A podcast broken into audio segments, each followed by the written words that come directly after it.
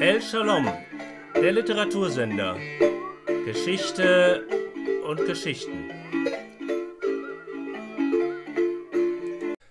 Stellen Sie sich vor, im Hamburger Hafen erschien eines Tages ein chinesisches Kriegsschiff und forderte die Bürger von Hamburg auf, den Hafen zu räumen. Natürlich mit Waffengewalt. Der Hafen wird geräumt, aus Angst vermutlich, und die Chinesen besetzen den Hafen und sorgen dafür, dass eine bisher unbekannte, sehr wirksame Droge das ganze Land überschwemmt, hineingeschmuggelt wird. Natürlich würde sich die Regierung dagegen verwahren und wehren und Widerstand organisieren. Womöglich würden Chinesen, die in das Land eindringen, auch getötet werden. China würde mit einer Kriegsandrohung reagieren und würde noch mehr Kriegsschiffe schicken und nicht nur den Hamburger, sondern auch den Bremer Hafen besetzen und in das Land eindringen, würde Missionare schicken, die den Konfuzianismus verbreiten. Unvorstellbar, nicht wahr? Aber ganz ähnlich ging es China in der Mitte des 19. Jahrhunderts, als Engländer, Franzosen und später auch deutsche Truppen in das Land eindrangen. Zu der Zeit spielte eine Frau eine wichtige Rolle. Die Frau, die Nebenfrau eigentlich des chinesischen Kaisers.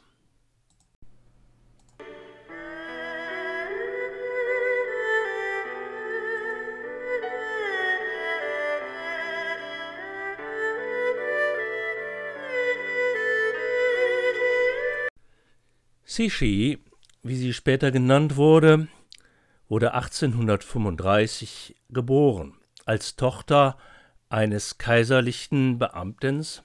Der Vater war per im Personalministerium tätig und hatte insofern einiges über die Politik zu berichten. Er unterhielt sich öfter mit seiner Tochter darüber, umso mehr als die Familie in größere Schwierigkeiten geriet.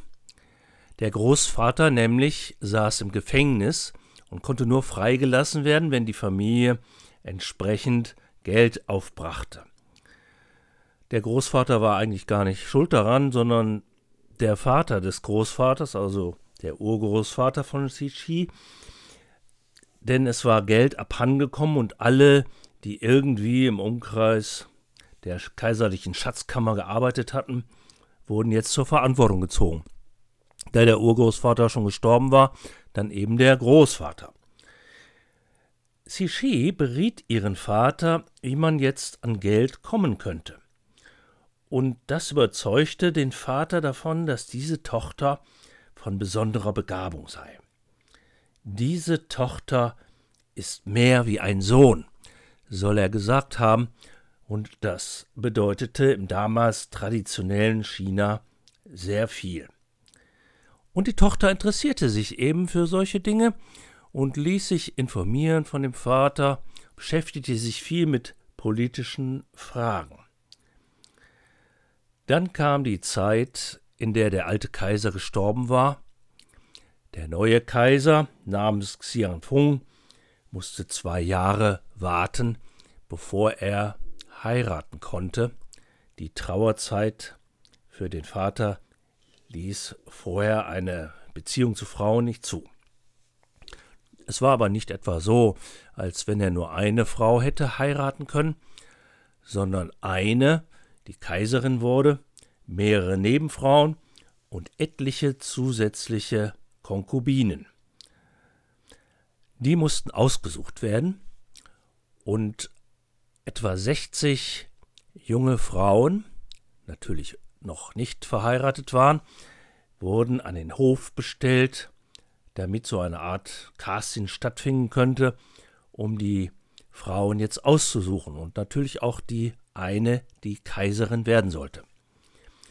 Unter all diesen Frauen war auch Xi Shi. Sie trat also im März 1852 vor den Kaiser. Das Ganze war sehr zeremoniell. Man muss sich vor Augen halten, dass sie ja erstmal in die sogenannte verbotene Stadt, den Tempelbezirk, ein riesiges Gelände von 720.000 Quadratmetern, in diese verbotene Stadt mit den goldenen Dächern. Die Ziegel wurden auf eine ganz spezielle geheime Weise so hergestellt, dass sie eben sehr gold leuchteten. In diese Stadt musste man erstmal hineinkommen.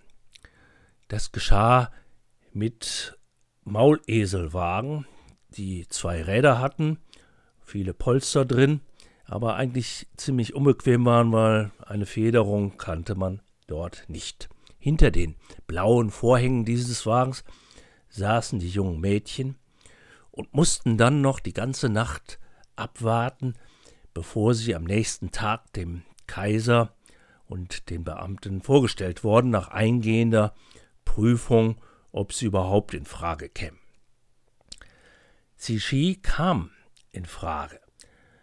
Sie war zwar nicht besonders hübsch, aber das war nicht das Wichtigste. Das Wichtigste war der Charakter, die Würde, die guten Manieren, dass sie anmutig wirkten. Ihr kam zugute, dass ihr nicht, wie vielen anderen chinesischen Frauen, in frühester Jugend schon die Füße gebrochen wurden. Das geschah deshalb, damit die möglichst klein blieben. Kleinwüchsige Frauen galten wohl als schön. Cixi aber war groß gewachsen und äh, sie konnte ihre Figur dadurch noch erhöhen, das war allgemein üblich, dass man unter den Mittelfuß große Klötze stellte, angebunden, die bis zu 14 Zentimeter hoch waren. Cixi soll eine ausgeprägte Nase gehabt haben, eine entschlossene Oberlippe, einen großen, schönen Mund mit vollen roten Lippen, und sie konnte mit einem seltenen Zauber lächeln. Vor allem aber ihre strahlenden, ausdrucksvollen Augen Später wurden sie auch als furchteinflößende Autorität wahrgenommen. Diese strahlenden Augen müssen ihre Wirkung getan haben, so dass sie in die engere Wahl gezogen wurde und auf der sechsten Stufe als Nebenfrau des Kaisers zugelassen wurde.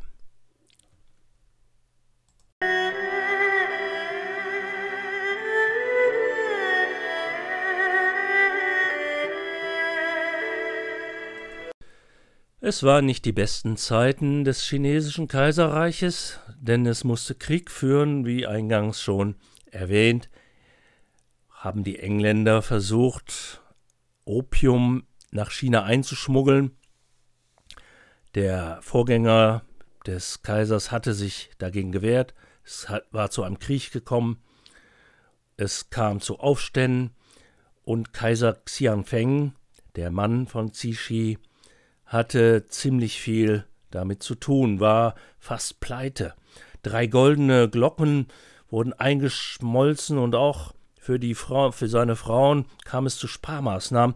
Sie durften nur noch zwei Blumenschmuck, Juwelen im Haar tragen und die schon erwähnten Fußstelzen durften nur noch 2,5 Zentimeter hoch sein.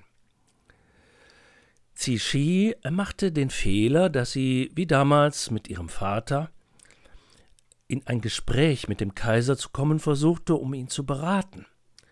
Sie war offenbar der festen Überzeugung, dass sie wie damals sehr erfolgreich etwas für die Lage tun könnte. Sie interessierte sich halt eben auch für Politik. Das kam erst einmal gar nicht gut an, denn es widersprach aller Tradition, dass eine Frau sich in die Politik einmischen könnte. Auf etwas unklaren Wegen gelang es ihr aber doch beim Kaiser eine andere Aufmerksamkeit, nämlich eher sexueller Art, zu erregen, so dass er sie nach zwei Jahren, wie er das eben so tat, auf der Bambustafel verzeichnet zu sich bestellte und Cixi schlief nicht nur mit ihm, sondern wurde auch schwanger. Dadurch änderte sich ihr ganzes Leben und besonders eben dadurch, dass sie ihm 1856 einen Sohn gebar, den ersten und auch den einzigen Sohn, den dieser Kaiser hatte. Damit war ihre Stellung sofort eine ganz andere. Hinter der eigentlichen Kaiserin, die keinen Sohn gebar, war sie nun die zweite Frau im Land. Der Kaiser aber trieb sich wohl viel herum und schwächte sich selbst, wurde schließlich sehr krank.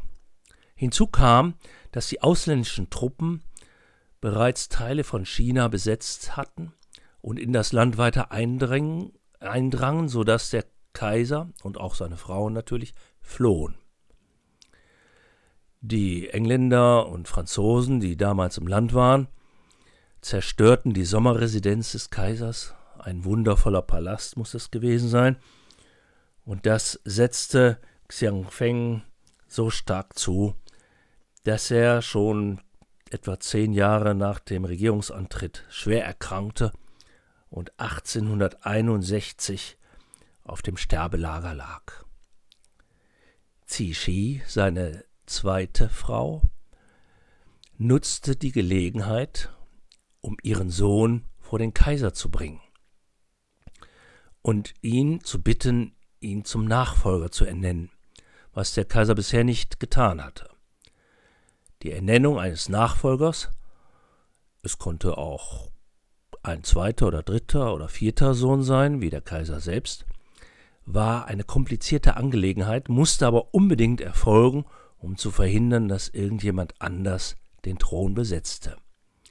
Wie auch immer, mit den letzten Atemzügen ernannte Xiangfeng den Sohn von Qi Shi, damals vier Jahre alt, zum Nachfolger und bestimmte, dass sie gemeinsam mit ihm die Regierungsgeschäfte zu nehmen, übernehmen hätte.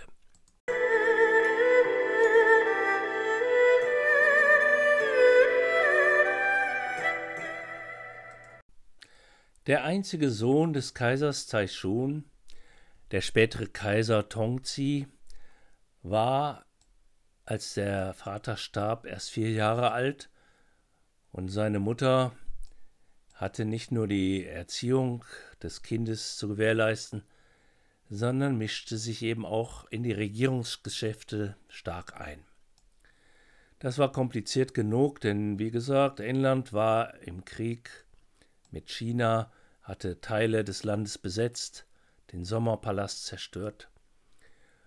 Und die Cixi musste versuchen, irgendwie damit fertig zu werden.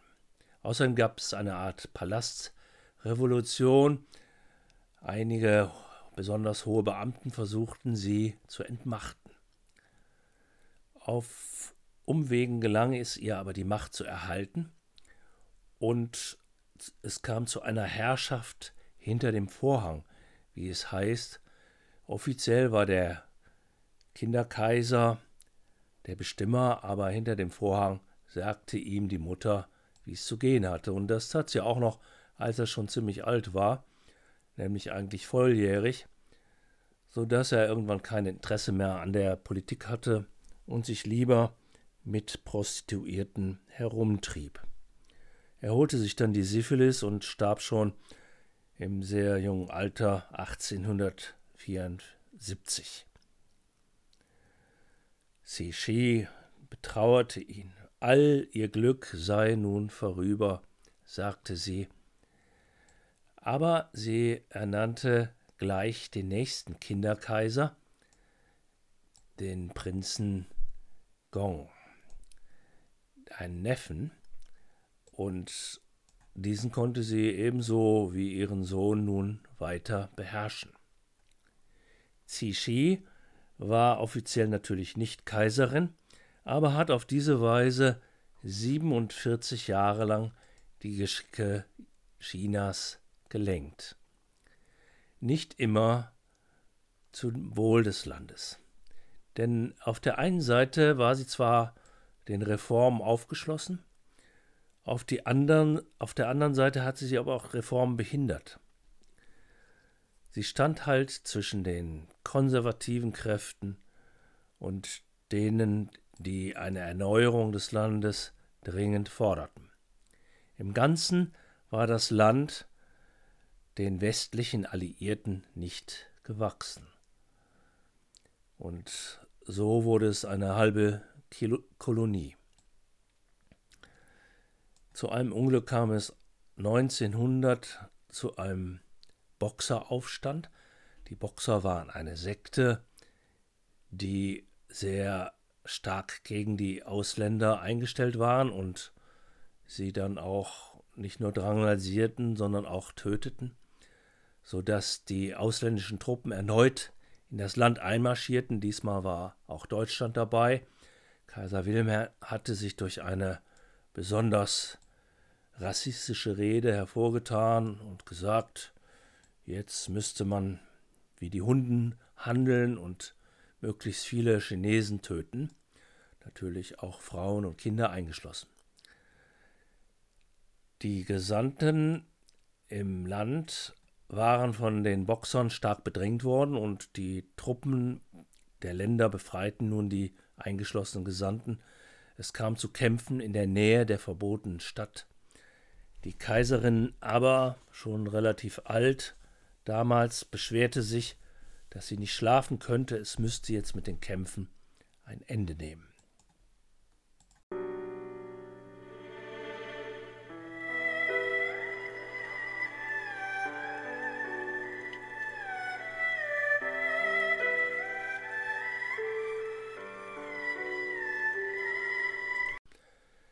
Die alte Zixi scheint wenig attraktiv, dabei aber eitel. Sie selbst sagt von sich, sie hätte die Eitelkeit eines alten Buddhas gehabt.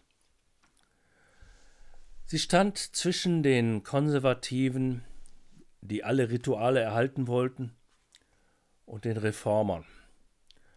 Dann auch noch zwischen der Sekte der Boxer, die sie dann teilweise unterstützte, teilweise wieder stoppen wollte. Schließlich schlugen verirrte Kugeln in den Palast ein. Der Nimbus der verbotenen Stadt war für immer zerstört. Cixi musste zum zweiten Mal fliehen, getarnt als gewöhnliche Chinesin. Vorher hatte sie versucht, einen neuen Pal Sommerpalast aufzubauen, ein sogenanntes Boot aus Marmor, was Unmengen an Geld verschlungen hat. Statt sich um die Gesellschaft, um die Hungernden, der Chinesen zu kümmern, um eine Reform des Landes.